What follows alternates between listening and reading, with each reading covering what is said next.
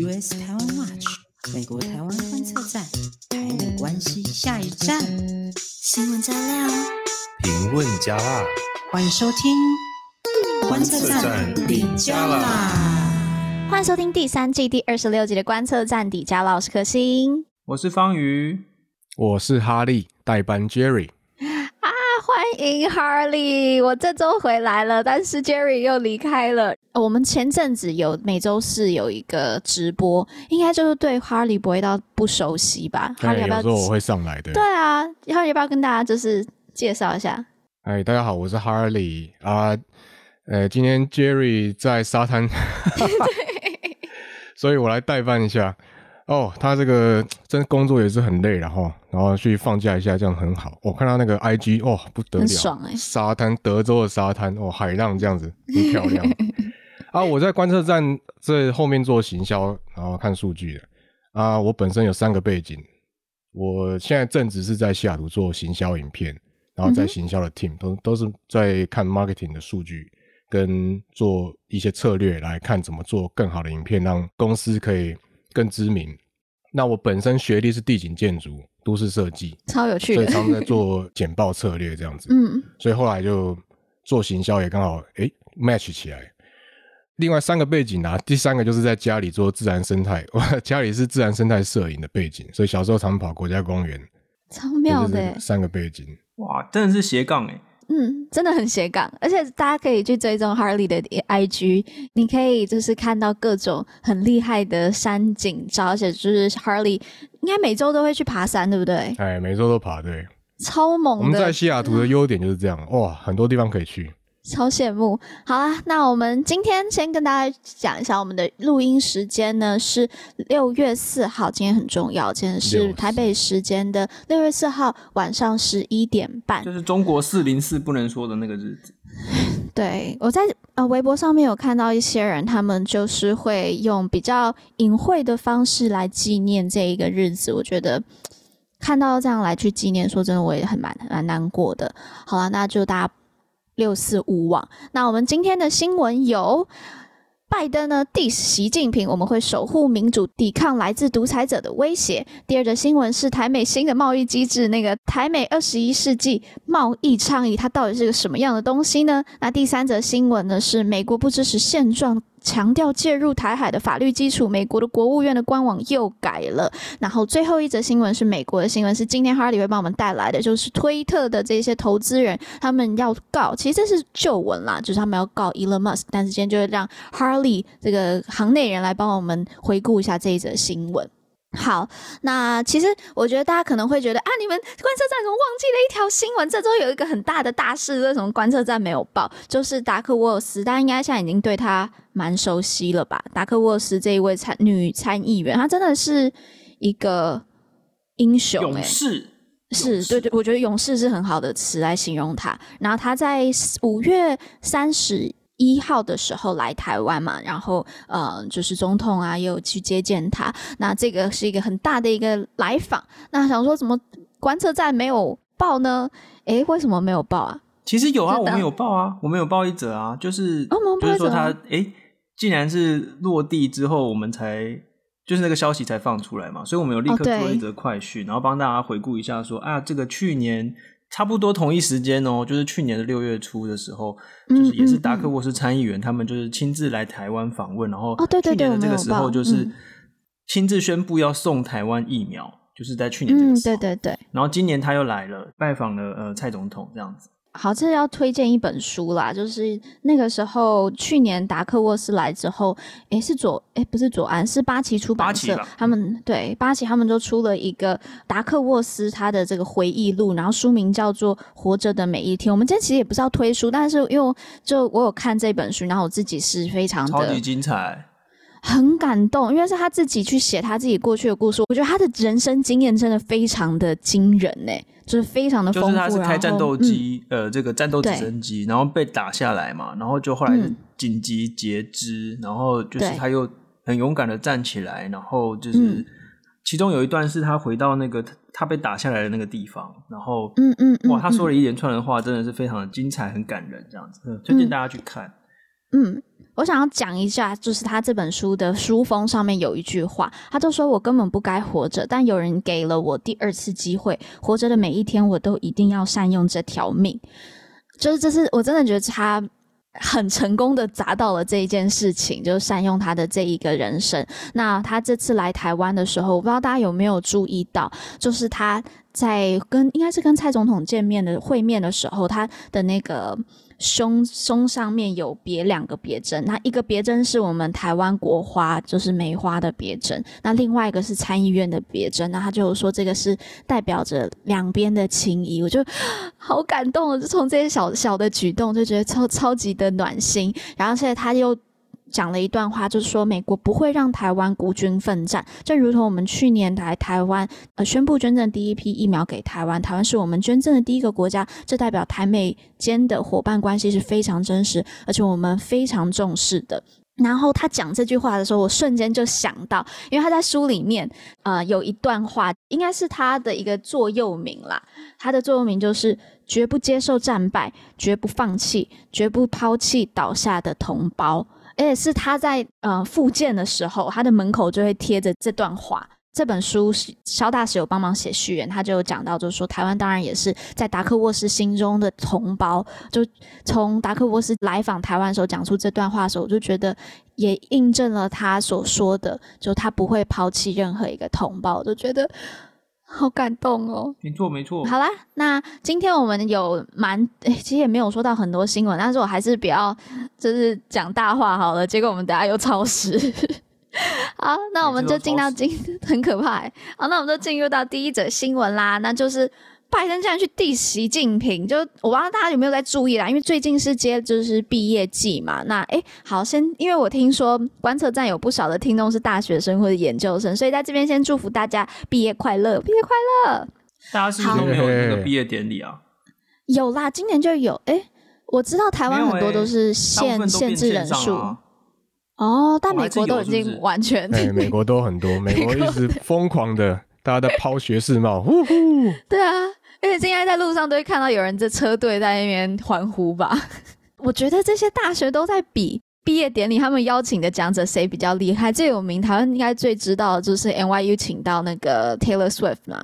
然后上礼拜我们诶，上礼拜还上上礼拜我们又聊到那个 George Washington 是请 Blinken 嘛。那这礼拜呢，就是是拜登去那个美国海军官校，他去毕业典礼上面去致辞。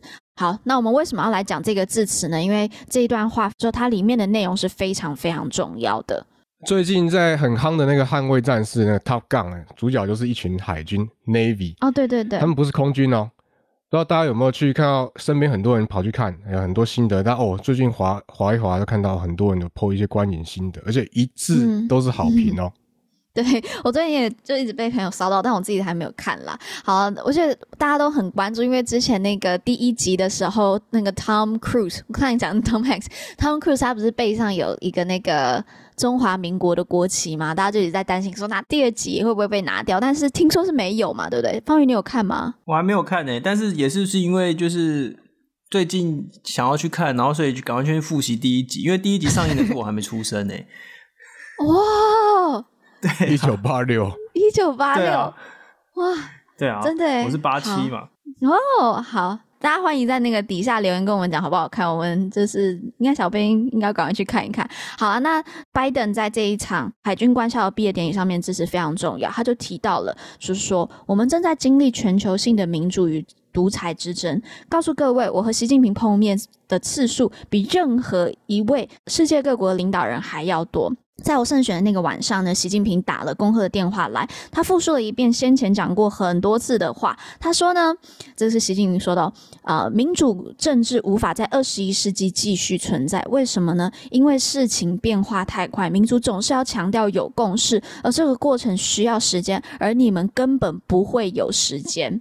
那讲完这一个习近平的 quote 呢之后，拜登就说他错了。他告诉这个在这些海军官校的毕业生们，他就说：“在座的各位，你们毕业后进入到这个世界，你们不只是自豪的美国军人，你们同时代表了民主的守护者。这听起来可能很老派，但这就是属于我们的民主。你们宣誓效忠的对象，并不是我三军统帅，也不是任何一个政治领导者，而是宪法。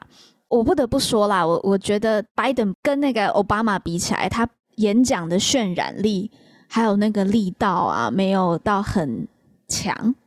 然后或是跟 Trump 比起来，嗯，Trump 很有他那个。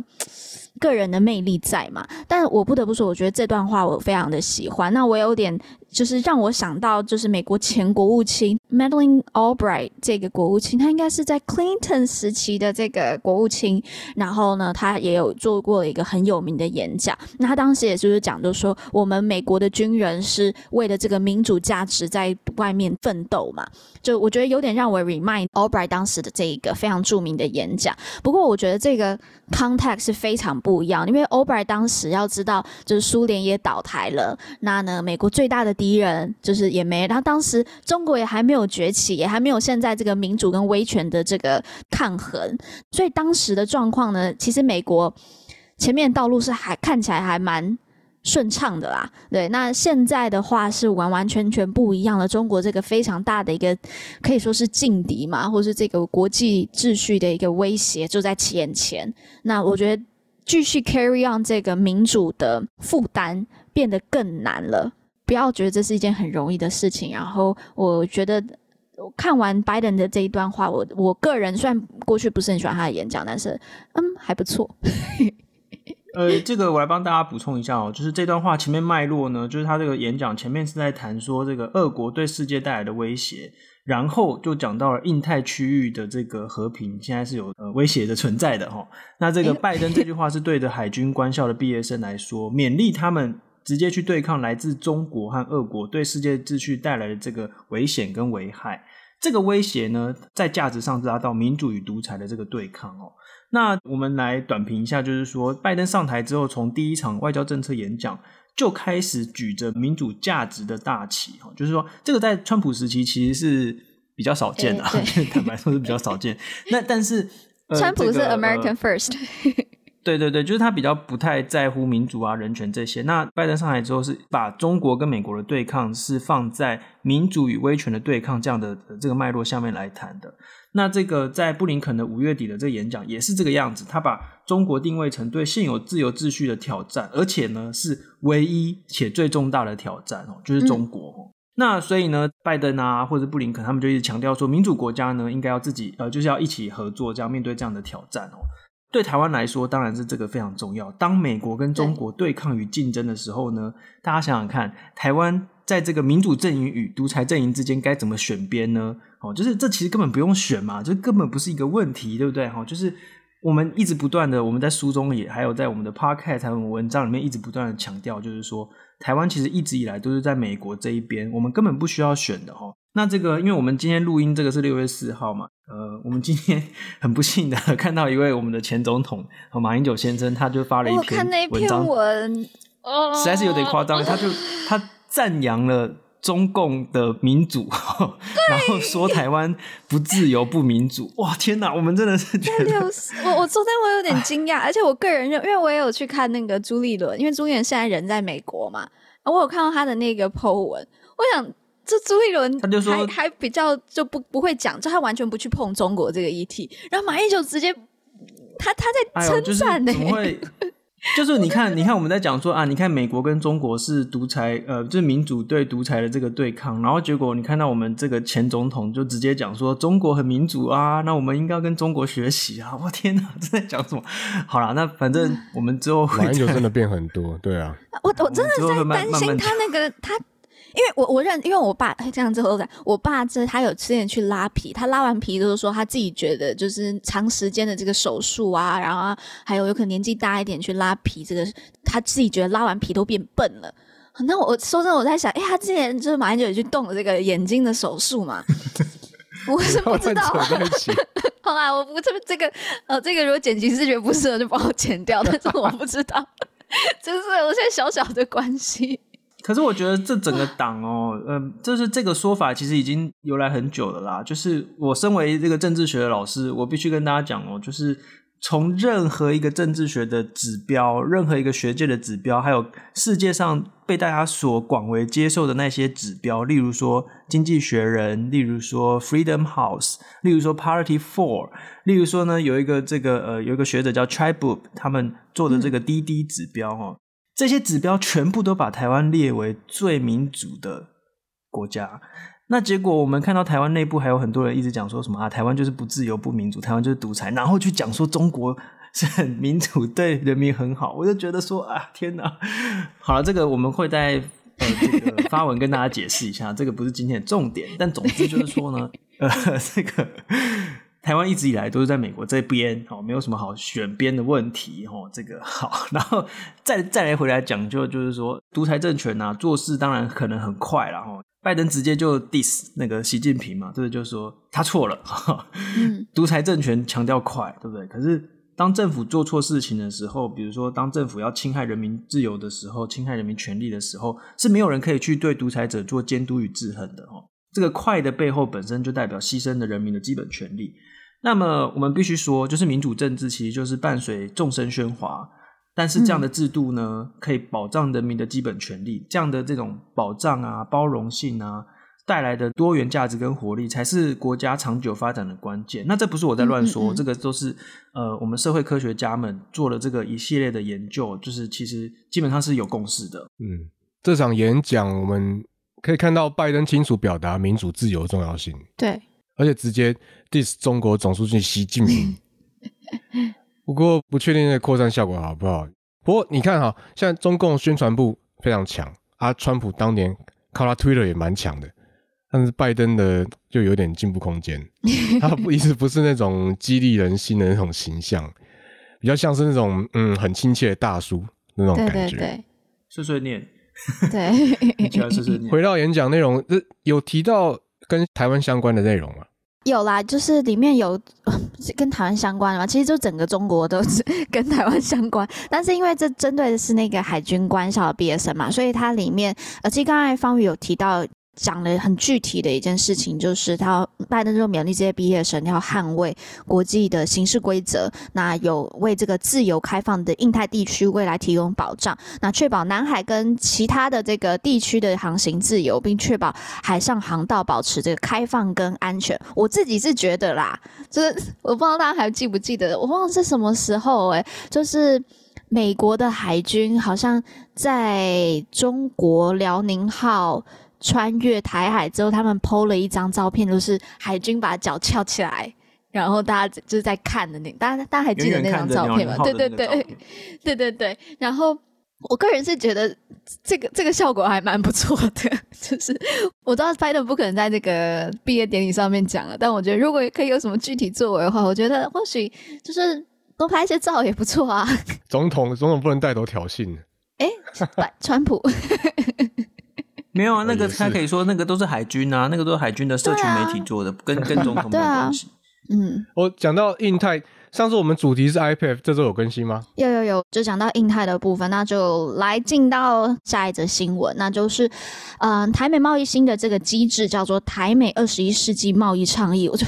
那这个到底是什么东西呢？其实是在六月一号的时候，就那一天，呃，行政院突然就在早上，他就发布了一个记者会的消息，然后就突然就说，哦，我们晚上八点要在那个新闻中心举行一个深化台美经贸呃关系重大成果记者会。然后记得当天就是我的公司啊，还有就是观测站的编辑室的群组，就突然突突突突突一大堆的信息，然后大家都说，Oh my god，要有这个记者会，然后大家都很屏息以待。那呢？这个记者会呢，就是美国的贸易副代表啦，就是毕扬奇，我不会念 Bianchi 吗？他我不太会念，Sarah Bianchi 应该是这样念吧。然后跟我们的贸易代表就是政务委员邓正中，那举行了一个视讯的会议。那他们就是台美双方就是正式发起叫做台美二十一世纪贸易倡议，英文就是中文已经很长，英文更长，叫 US Taiwan Initiative on 呃 Twenty First Century Trade。我看到这个名字的第一反应就是觉得呃。怎么又多了一个名词？就是有 TIFA 啊，又有 iPad 啊，然后又有二十一世纪。我想说是烤鸡吧，还是什么东西？就搞得我很混乱。二十一世纪烤鸡，这个台美二十一世纪贸易倡议的消息，不得不说，外媒消息真的很快。嗯，五月二十七的时候，彭博社就有报道指出，台美双方会用双边的方式来谈 iPad 相关议题。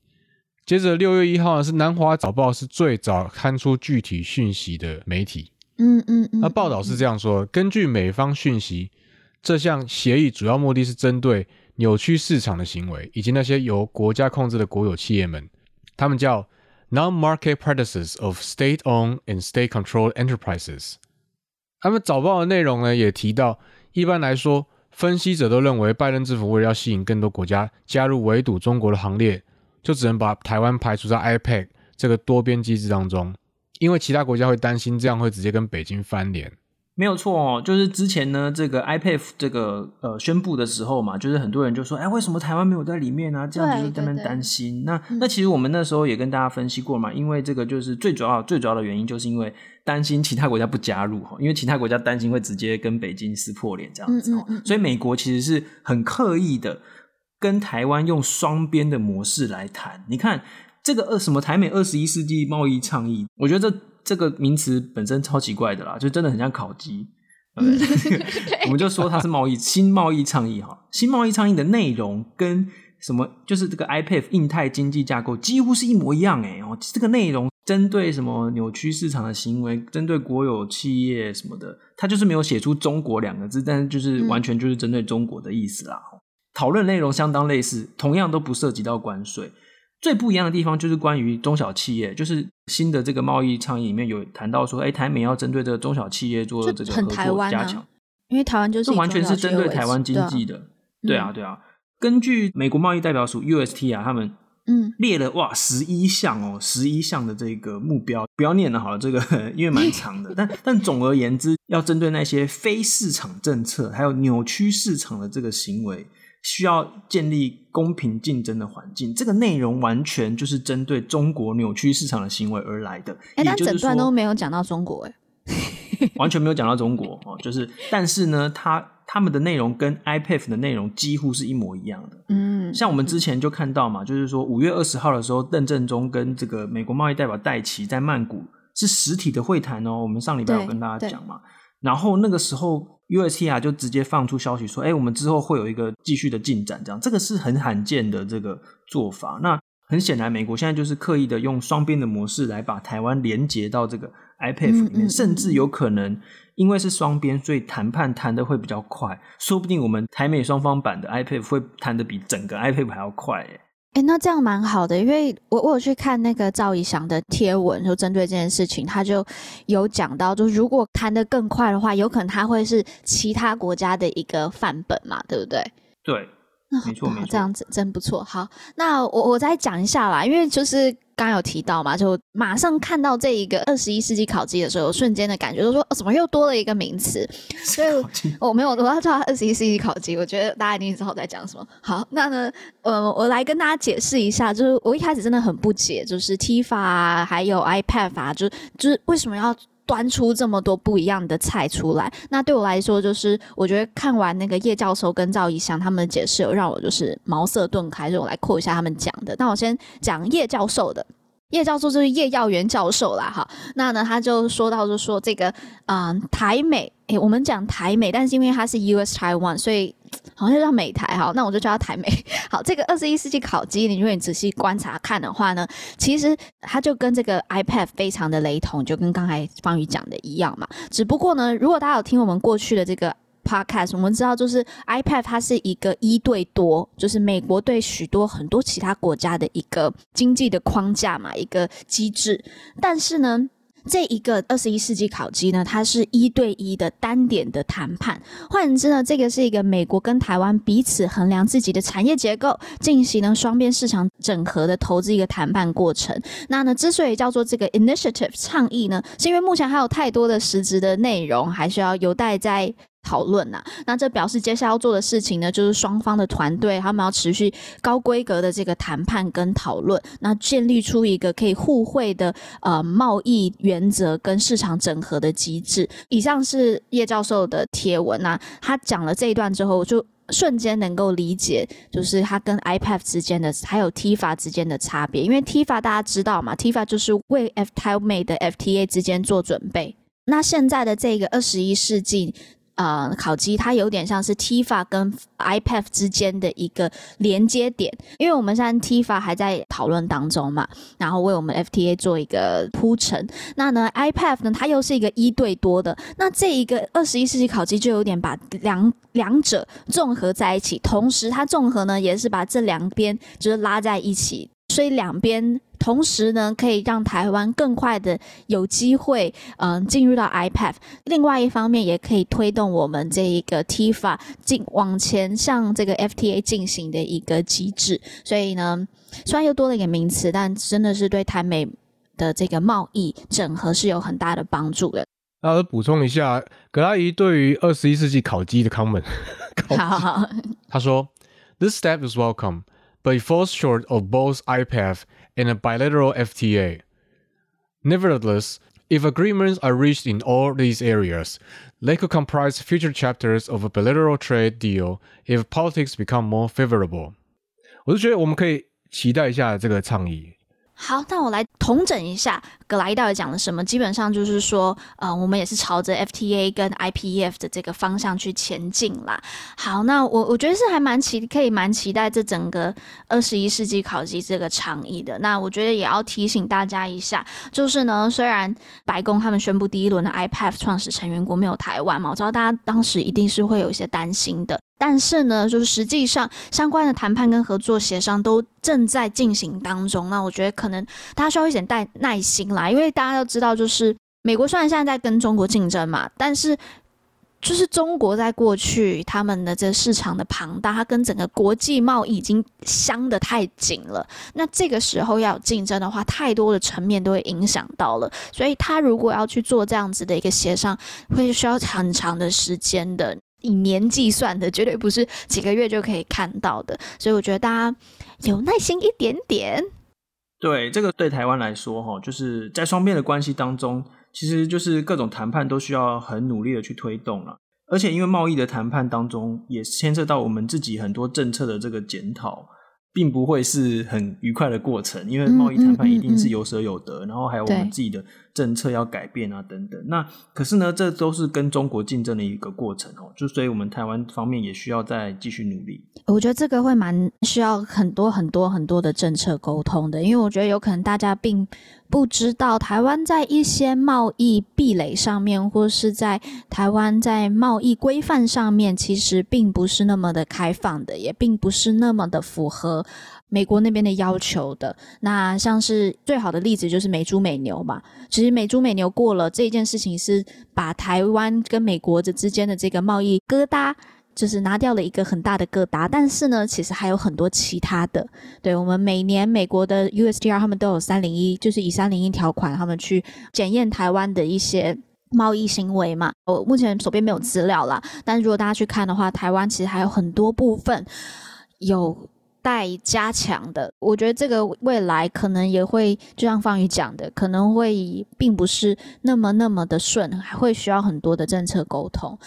好，那我们再进入到下一则新闻啦，就是还记得之前我们有跟大家分享过一个大新闻，就是美国国务院的这个台湾关系的这一个页面，他们做一个大改版。好，那呢没有想到呢，就是五月二十八号的时候又被发现，美国又更动了他们国务院网站的这个台美关系的页面。那在五月初的时候，那个时候美国是把这个不支持台独这个字样拿掉了，现在呢？又加回去了，那很多人就会觉得天哪，这美国是是怎样？是摆个台湾一道在耍我们，是不是？那其实呢，观测站呢并不认为是这样子。那那方宇来解释一下好了。其实蛮多人觉得很意外啦，因为毕竟这样子短时间的一个月改了两次这个国务院的这个官网哦，就是其实也是蛮少见的哦。那我们来回应一下非常常见的几个质疑哦。第一个就是说，嗯、很多人会说，哎，美国是不是出尔反尔啊？这样子哦，就是没有信用啊什么？哎，其实这是搞错重点了，因为美国从来没有支持过台独。哦，他五月初的时候把这个不支持台独的字样拿掉，并不代表他就支持台独。支持台独，对对对对，就是 对。而且因为你看哦，这个五月初他们刚把这个拿掉的时候，国务院官员仍然有出来讲，所以其实国务院网站上面的这个形容跟。正式的政策本身其实并不有没有没有直接的关系哦，并不是说五月初的时候他们把这个字拿掉就代表他们支持台独了，没有没有，这是一个误会。美国的主要政策其实一直都没有改变。那这是什么什么主要政策呢？就是美国很明确的反对任何一方单方面的改变现状哦。什么叫单方面改变现状？就是比如说台湾突然间宣布台独，这就是单单方面改变现状。同时，假设中国使用武力逼迫台湾统一，那个也是单方面改变现状。所以你看，我们看整个叙述不能够只看一半。美国每次讲到这个东西的时候，嗯、一定都会讲说他们反对。中国使用武力，或者说任何不是和平的方式，逼迫台湾人民做出选择，都有讲哦。所以，只是因为我们每次这个媒体啊，或者中国方面，他们就一直强调说啊，美国不支持台独，美国不支持台独，甚至中国还会超译成美国反对啊，美国反对台独什么之类。这差很多。可是哎，不对啊。重点呀，重点是美国也反对武统啊。为什么大家不说？美国反对武统，一直都反对武统哎。哦，就是所以这个是哦，这是大家必须要知道的事情哦。我发现中国最近立的那个法，你记不记得有一条是说，如果你无限拖的话，我就要怎么样？哦，你是说那个中国在那个呃反分裂国家法里面，然后还有就是在二零一九年的那个习近平的那个。震惊，对他们好像就是见招拆招，他们觉得哦，美国写这个东西出来，然后我们就写一个东西，再把它写回去，说哦，你们这样要无限拖维持现状的话，那我们就怎么样？不过那个你要拖，你要怎么定义拖，这就很 subjective。嗯嗯嗯，对美国来讲就比较安全一点。其实哦，对中国来说，只要不统就是独了。简单来说就是不统就是独。然后他其实也有在他们的法律里面就跟大家讲说，如果中国觉得。统一无望的话，和平统一没有希望的话，他就会使用武力，而且他们是用法律把这件事情合法化，然后所有的人都从来不掩饰说，对，我们就是会使用武力这件事情。所以你看，美国也是不断的一直强调说，反对使用武力，反对用强迫的方式。哦，所以说这个这个其实是美国一直以来主要的政策，从来没有改变过。所以就是没有什么出尔反尔的问题就对了。嗯嗯嗯嗯，那但是我们还是要再来强调一下啊，就是说。这一次，呃，这个国务院为什么要改这个官网？改这个官网，我们认为对台湾整体安全来说，其实是有提升的。为什么呢？这个是改变的这个背景是哦，拜登第三次讲了，第三次讲了，说美国对台湾有军事协防的承诺，而且这一次讲是在这个日本峰会的时候，当着全世界的面前来讲。等于是向全世界发出一个讯号，就是说，美国的战略模糊其实是有在朝向战略清晰的方向做改变。嗯，嗯，当然，就是他还是不会讲说，哦，就是到底假设，比如说中国要打台湾的时候，美国会怎么个军事协防法？他从来不会讲，但是他还是，你看，拜登已经讲了三次，Yes, we have commitment，对不对？对，不管国务院官网再怎么改了，都很难改变拜登已经对外释出这样的讯息，而且是真正造成影响。对，你看，像日本，他们已经已经有新闻传出说，他们已经在讨论整个防卫政策要怎么改变。美国的一直以来，他们的主要的利益都是所谓的维持现状，反对任何一方改变现状。这个重点就是，一方面他们当然不会希望开一张空白支票给台湾，说让台湾觉得说啊可以不用付出。对啊，就是说他们一直认为说啊，如果我们就是。协防台湾，那协防台湾可能就会觉得啊，我们就不用负责啦，我们就不用付出努力啦，或者怎么样这样子。嗯嗯。那一方面，美国也是不断的跟中国讲说，哦，你们不行，乱乱来哦，希望让中国造成一些所谓的贺阻的效果这样子。嗯嗯。那所以简单来说，就是反对改变现状。所以我们一直不认为说啊，就是在这个国务院官网上面的这个哈，就是会出尔反尔啊，什么美国又对台湾不好啊，就是这这其实是有点想太多了。嗯嗯嗯嗯，哎、我这边再补充一下，就要要来推我的书了。就是我们书里面也有提到，就是真的就是反对呃任何单一方面改变现状，真的就是美国一直以来不变的立场。那可以跟大家就是回顾一下，在扁政府时期的时候，嗯，那个时候，呃，大家知道就是陈水扁总统他当时推了一几好几项公投嘛，尤其当时就是美国他又想要跟中国就是建立关系，因为全世界都想要觊觎那个。这么广大已开就正在开发当中的这个市场，那再加上台湾那个时候还承载的这一个嗯威权时期不是很好的这种人权记录，再加上就是扁就陈水扁总统呢，他当时做的一些在美国看起来比较激进的行动之下呢，所以那个时候美国眼中的 trouble maker 是台湾。所以当时改变现状的，他会觉得是台湾在做这件事情。但是呢，时过境迁，已经过二十几年了，那整个国际的风向也都已经全部改变了。那大家知道，中国这些过去几年整个他的人权 record 太呃不不不用讲嘛，就真的是太可怕了。那再来是 Larry Diamond 这个美国的非常有名的教授，他也提到，整个世界正在面临的是。民主倒退，所以在这样子的一个国际的情势下面，大家就知道这个 trouble maker 是中国了。嗯，从行销角度来看呢，这个改动其实可以视为一系列的行动。你知道那个国务院国务院网站的改动吗？对对对，而且这次更动除了不支持台独回国以外，还有一个重要的新新的内容。这个内容就是来自布林肯前阵子发表对中国政策演说的段落，把那个台湾关系法第二节 B 六部分。加上去，这段内容说，要能维持美国的能力，以抵制任何诉诸武力或启用其他方式高压手段而危及台湾人民安全以及社会经济的行动。英文说，and maintains our capacity to resist any resort to foreign or other forms of coercion that would jeopardize the security or the social or economic system of Taiwan。那这段跟拜登先前讲说。对台湾军事协防承诺部分，其实互相支援、互相 match。也请方宇解释一下、嗯、这段加进网页什么意思？没有错，就是布林肯演讲的时候，我们就写到说啊，那个也是一个蛮无聊的演讲，缺乏亮点，但是唯一真的蛮无聊的，很无聊。就是对，跟这个川普时代那几场演讲比起来，就是他地点也没有选的很好哦，真的是。对，结果这布林肯演讲实在有够无聊。但是，但是我们那时候就写到说。那一场演讲有一个最呃，应该是我们认为最重要的一个部分，就是这个布林肯他提到了这个刚才哈里跟大家讲的这个台湾关系法第二节 B 六的部分。这个部分这个条款通常被认为就是美国武力介入台海战事的一个尚方宝剑。就是说，你看拜登为什么可以在美国是否军事保卫台湾这个问题的时候回答 yes，就是因为你看这个条条文里面就跟他讲说要维持美国的能力。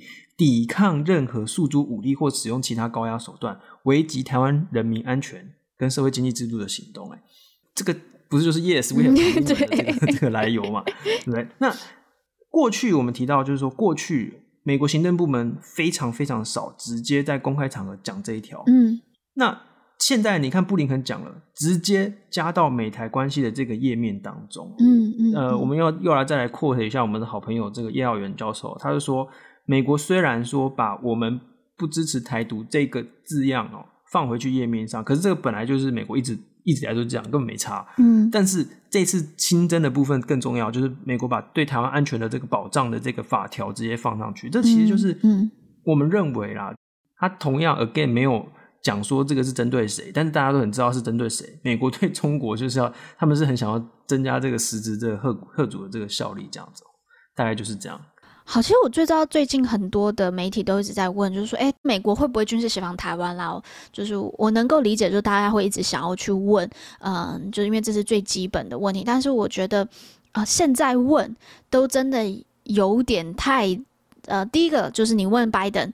拜登已经连续讲三次了，他讲三次了，这就是他的立场，他就是很清楚的，他就觉得会有 commitment，所以他就是会这样回。那你去问整个美国，当然整个美国的 foreign policy 不是只有拜登一个人嘛，就是美国整个 foreign policy 的话，你会看到这些国务院会 walk back 嘛，他们比较保守一点。那这就是整个整体来讲，美国还是并没有，就像方瑜提到，他并没有完全抛弃这个战略模糊嘛。OK，那我个人认为战略模糊是一个保护美国的一个机制。美国到底要不要去协防台湾？绝对绝对也会跟中国他到底怎么侵犯台湾的，以及美国的内部问题，都会有很多很多交杂在一起的。所以，与其一直要他们去很清楚的表态，不如去了解更多变因会怎么样的去发生。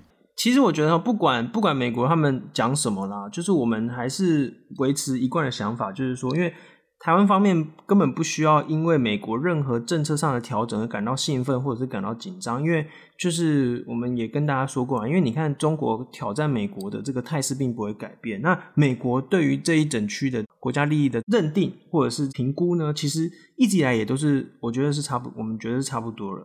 那对台湾来说，我们就是必须要继续为了保护台湾而更加努力哦，继续去争取这个理念相近的盟友国家合作啊，而不是就是整天在那边问说美国你要不要保护台湾，你要不要保护台湾？嗯嗯。然后呢，这个我觉得最好笑的是这些。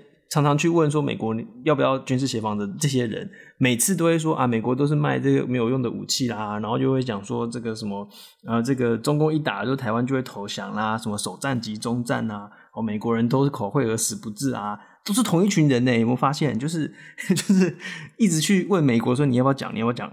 这些人跟讲说台湾一定会输的这些失败主义的人，刚好都是同一群人，这样。就是，这是我们觉得是蛮糟糕的。哎、欸，我之前其实有跟就是 Jerry 有聊过这件事情，就我们有点感觉，这有可能是出于一种自卑心态。就是我我觉得有可能也跟整个华人的文化有一些相关啦，这是我们自己的想法啦，还没有经过什么社会学的证实。但是我们就有觉得，就是说有没有可能是因为我们从小都被。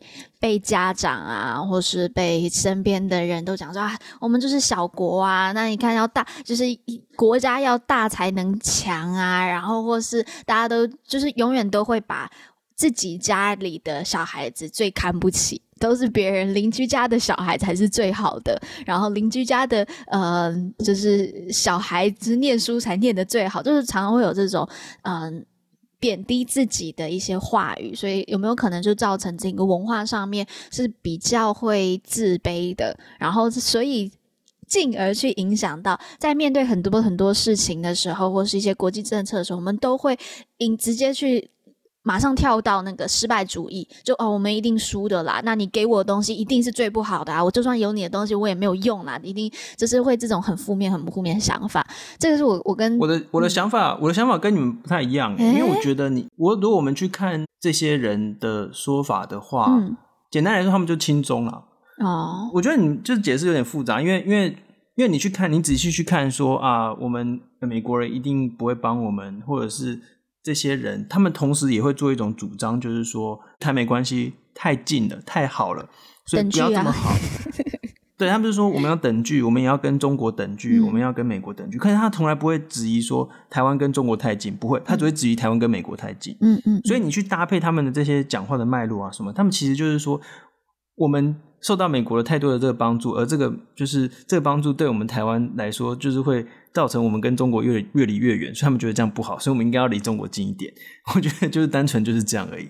而且你去看哦，就是最有趣的事情是，我觉得我们在外交上面这一群人，同时还主张了所谓的大中华的这个思想。对，你看，对。你看这些人怎么主张我们跟东南亚的关系，怎么主张我们跟台南海这些的关系？放弃啊！是同样的一群人哦，就同样的一群人，他们在蔡政府提出所谓的新南向政策的时候，他们就跑出来说这个什么东南亚国家的人都是来台湾什么卖淫的啦，或就是来犯罪的啊什么。你看他们非常的鄙视东南亚国家的人哦，这是一种大中华的这个思想还在。然后我们的这个南海的政策就是那种一寸都不能让，整个南海都是我们的那种，就是什么是十一段线啊？对啊，我觉得后面好像也是有动机，因为你想想看，如果真的那么爱大中华的话，其实我们来倒转十年来看，以前的泛蓝有这样子吗？嗯，以前泛蓝有多少人是会支持华独的？觉得哦，中华民国就是不能灭，然后觉得中华民国是独立国家。嗯，可是现在呢？这样的一群，这一群人，这个青中这一群人，后面每一次讲话的动机都动机跟那个那个 motivation 是越来越强。我觉得至少要知道的是，这一些的论述可能会造成，就是我们台湾在战略上面或者国家定位上面，可能是会有有疑虑的。如果在以前好了，在二十年前好了，有可能当时的中国还看起来比较有希望一点的时候，然后甚至就他们的那个民主派或自由派还好一点的时候，我觉得那段时间讲这样子的话，我我觉得还比较能够接受一点啦。但现在。这么威权的情况下面，在讲这些话，而且民主跟威权的这一个国际脉络已经发展得很很清楚的时候，还在讲这种话的时候，我个人认为这就是对于台湾的国安定位还有国际定位上面是不太好的。好，那我们就哎，刚才聊了很多，也也。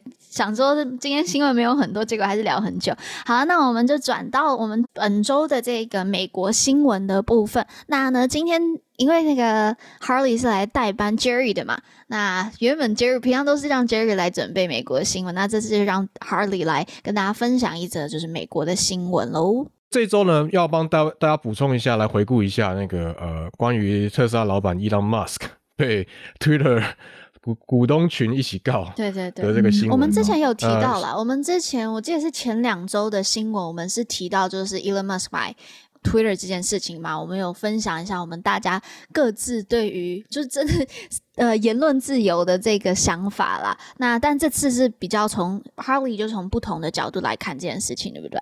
对，Headline 是这样写，他说：“Twitter investors sues Elon Musk and platform over takeover bid。”那马斯克，我先帮大家回顾一下，马斯克上个月提出四百四十亿美元收购 Twitter，这个消息非常震惊嘛。震惊呢，大概分成两种。那第一个呢，是人类的言论发展史上第一次发生说首富买知名言论平台这件事情。啊，注意哦，是买平台，不是买媒体啊。那大家比较担心的是，像平台这种东西，总是需要管理，要不然乱七八糟啊，垃圾堆，然后或是极端分子拿来煽动啊，变成犯罪。所以平台呢，其实你做平台本身要有一些责任。嗯。那最清楚案例大概就是，比如说川普输掉总统大选的时候，不断用 Twitter 来煽动他的支持者冲去华府，啊，结果还真的一大堆人受到煽动，从各州带枪然后开车过来，变成一个。当天变成一个超级大动乱，而且还有人伤亡。那所以 Twitter 平台判断之后，觉得说，不管他是不是总统呢，他用这个平台造成这个事实，已经算是犯罪边缘。所以我们就来冻结川普的账号，删账号。啊，事事实上呢，有这样的管理之后呢，从那个时候到现在开始就比较安静一点，好像比较没有因为像川普这样煽动导致一些什么激动的动乱了。所以可见那个大平台跟这种大 follower 这种。KOL 的这种威力啊，嗯，但我觉我觉得也不能这样讲，哎，就是他 ban 掉之后跟事件发生的频率，我觉得这之间因果关系还要再小心拿捏一点。嗯嗯，不过至少在川普就没办法叫人出来，所以各位可以发现呢，就是说要判断是或是非啦，要要建立一个规则，总是会有需要一些主观的。就比如说我如果是 Twitter 的 manager，那我要想说，哎，什么要怎么定义版规怎么立？这样这种感觉嘛，对不对？所以 Twitter 做这些决定的时候，通常都是公司那个 board 或者是说这个 manager level，他们 director level 这样多人讨论制。那这样东西，这种多人讨论制的一个公司原则，能不能卖给单人，然后卖给一个 Elon Musk？所以大家在想说，卖卖给这种一天退四次、言论非常主观、个性有点浮躁的 Elon Musk，然后到底会怎么样？所以他会不会他会被买了之后，然后去改审核规则？然后伊朗甚至说。其实他有说过，说他要把推特那个川普的账号，对对，他要是买过来之后，他要把它弄回来，对，所以他也有点担心这样。嗯，那第二个担心的是钱的问题，就是伊朗当时说他每股五十二点四块收购 Twitter，所以很多人算了一下，其实即使他是全球首富，他身上也没那么多现金，嗯、就 liquid 了啊、嗯嗯。所以这真的要这么做的话，伊朗必须要动到他 Tesla 的股。嗯，那这两家都是 public 上市公司，所以上市公司的概念就是说，大家可以去。就是任何散户都可以去去投资，所以投资人进来，那个资金竟然会像是波浪一样，它是一个这样子 up and down up and down 这样子，然后所以你就是像是把 Tesla 跟 Twitter 原本这种各自浮动上下上下哈，这种可能几每天几趴几趴动，现在把两个一起抓上一个天平，然后一左一右 Tesla 跟 Twitter 这样这样，你看你想想看这个这个天平这样子，有一边翘起来是一边，一边就会下去，那果然大家就会想说。大家就是都会算嘛，消息放出来之后，过几天分析各个分析新闻出来，哇，特那个特斯拉股价狂跌，嗯嗯嗯，从每股是九百八左右到一千左右，最低呢在五月底的时候掉到六百二十八，那很可怕，欸，从一千掉到六百二十八，所以几乎是蒸发四十趴左右，所以 很可怕。不过这个当然是。伴随着美股是最近那个大盘就是整个大跌啊，嗯嗯嗯，这个有一个效应啊。但是整体来讲，那个还是一个 trigger，就是说他他他要买推的这件事情，所以导致投资人觉得，哎、欸，那那我我是不是赶快卖一下 Tesla 股？嗯嗯嗯。假如说你在投资客，你就投资这家公司的时候，你会想到这间公司的这个船长突然之间想要花超多钱而且是要卖股票换现金去买一个看起来不见得会赚钱的平台，啊，就为了他自己的成就，啊，你当然会想要担心一下，有时候想说，哦，那这样会不会影响到我原本投资这家公司的 performance？这样，呃，讲这么多啊，你一定会想说，那为什么不是特斯拉的股东，对啊，特斯拉的股东群去告伊朗，而是 Twitter 的股东群去告？哈，这个有趣了啊，这个最新发展就是说，伊朗说要买 Twitter。且程序已经启动过几天，突然说：“哦，他要暂停购买。”他掰了一个理由说：“他发现 Twitter 账号里面有很多 bot，很多机器人。哇嘞，有很多 bug，那你在买之前就不知道嘛？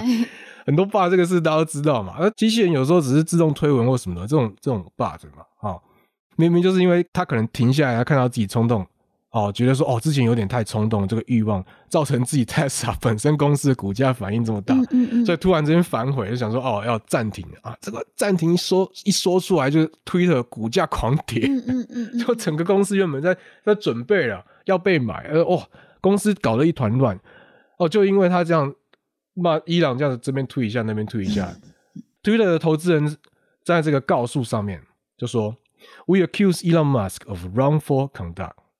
As his false statements and market manipulation have created chaos at Twitter's headquarters in San Francisco，而 Twitter 的股价在这一波三折中，目前还没有答案的这种状况中，就像一棵大树被龙卷风、嗯嗯、吹来吹去哈，来来回回，嗯、然后吹得稀巴烂。嗯，而且伊朗一个超大影响力又全球首富的人物，讲东讲西就可以把股价弄低，在有利于他最后回头啊。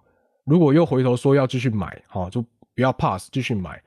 那因为股价被弄低很多，他又可以在真的要谈的时候重新议价，说：“哎，你现在股价比我当时开的价买太低哦，我要重新议。嗯嗯嗯” 所以这个到底是不是 manipulation？哈，这个美国知名的这个 podcast Pivot 啊，他们在论财经跟民主的 Pivot 的 Scott Galloway，他就说，如果这个收购案哈，这种这样子的收购案。